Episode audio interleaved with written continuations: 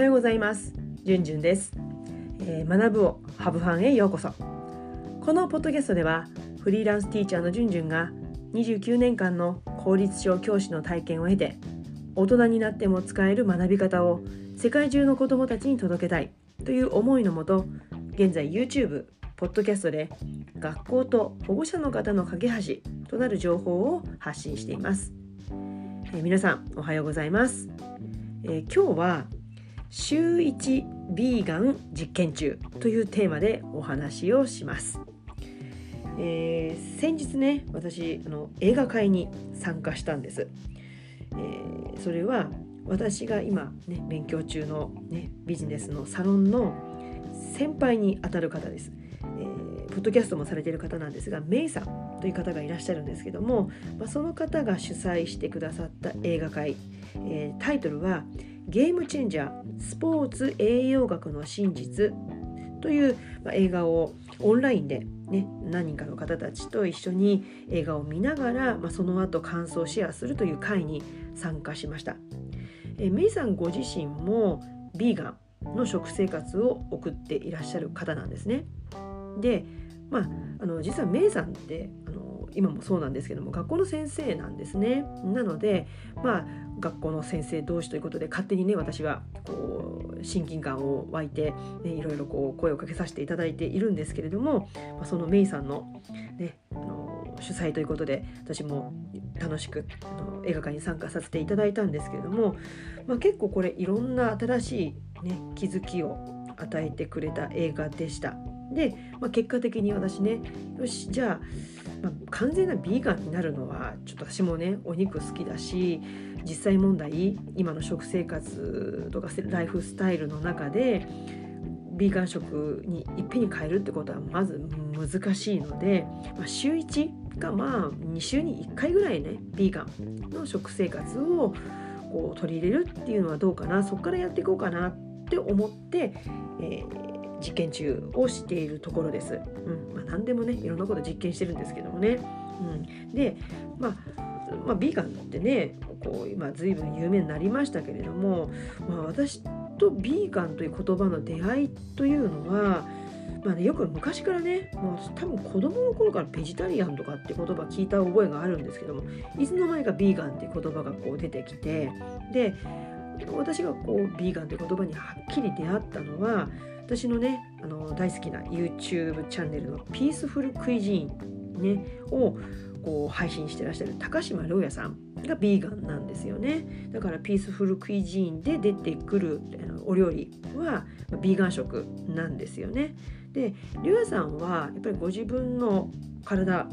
のことを考えてビーガン食になったんですよね。その食生活を送る中で健康状態を保っているということを、ま動画の中でもおっしゃっているんですけれども、ま、その YouTube の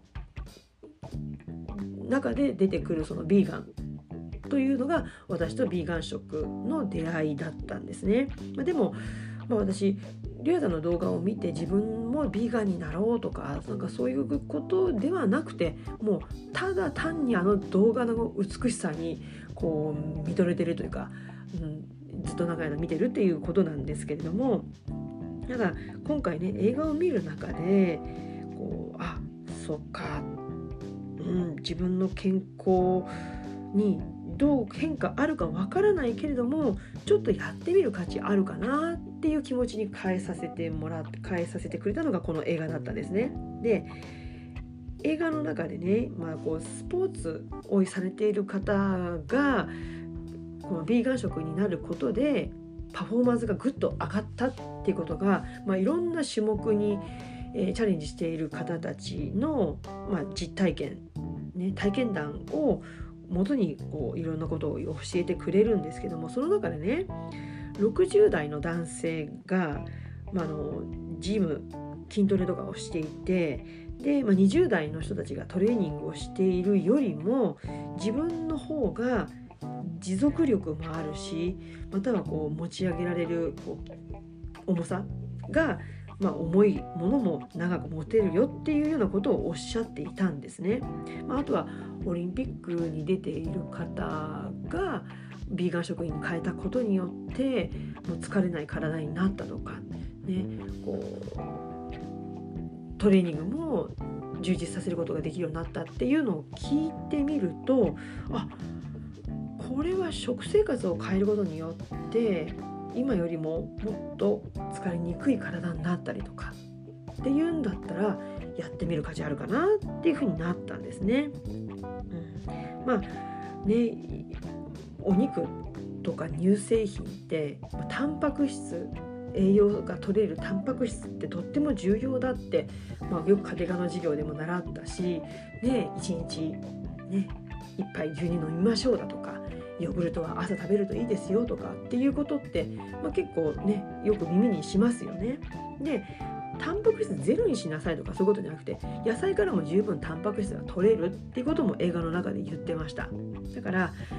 こう必要以上にこうお肉を摂取したりだとか乳製品を摂取することでかえってこう血管をね老化させてしまったりだとかっていうことにもつながるので、うん、あのやっぱりこうビーガン食野菜っていうのが人間のもともとの,、ね、あの人間が誕生したその歴史を紐解くとそういう食生活を送っていたわけだから、今の現代の日本人日本人じゃないだけじゃなくて人間にもそういうことは必要なんじゃないかっていうふうに映画で言ってるんですよね。うん、なのでまあとりあえずね何事もねやってみなきゃわからないのでよしじゃあ週1、週1は厳しいかもしれないから2週に1回ビーガン食を取りる。ただビーガン食ってねやっぱ難しいですよね自分で作るってなかなか難しいそこに平日時間をかけることはなかなかできないのであのじゃあね楽しみと一緒にやった方がいいですからねこういうことは。外食をしましょうと。ね、で外食する時は、ね、今まではラーメン屋さんに行ってたのが今まではお肉屋さんに行ってステーキ食べてたのをビーガン食にする、ね、そしたら、ね、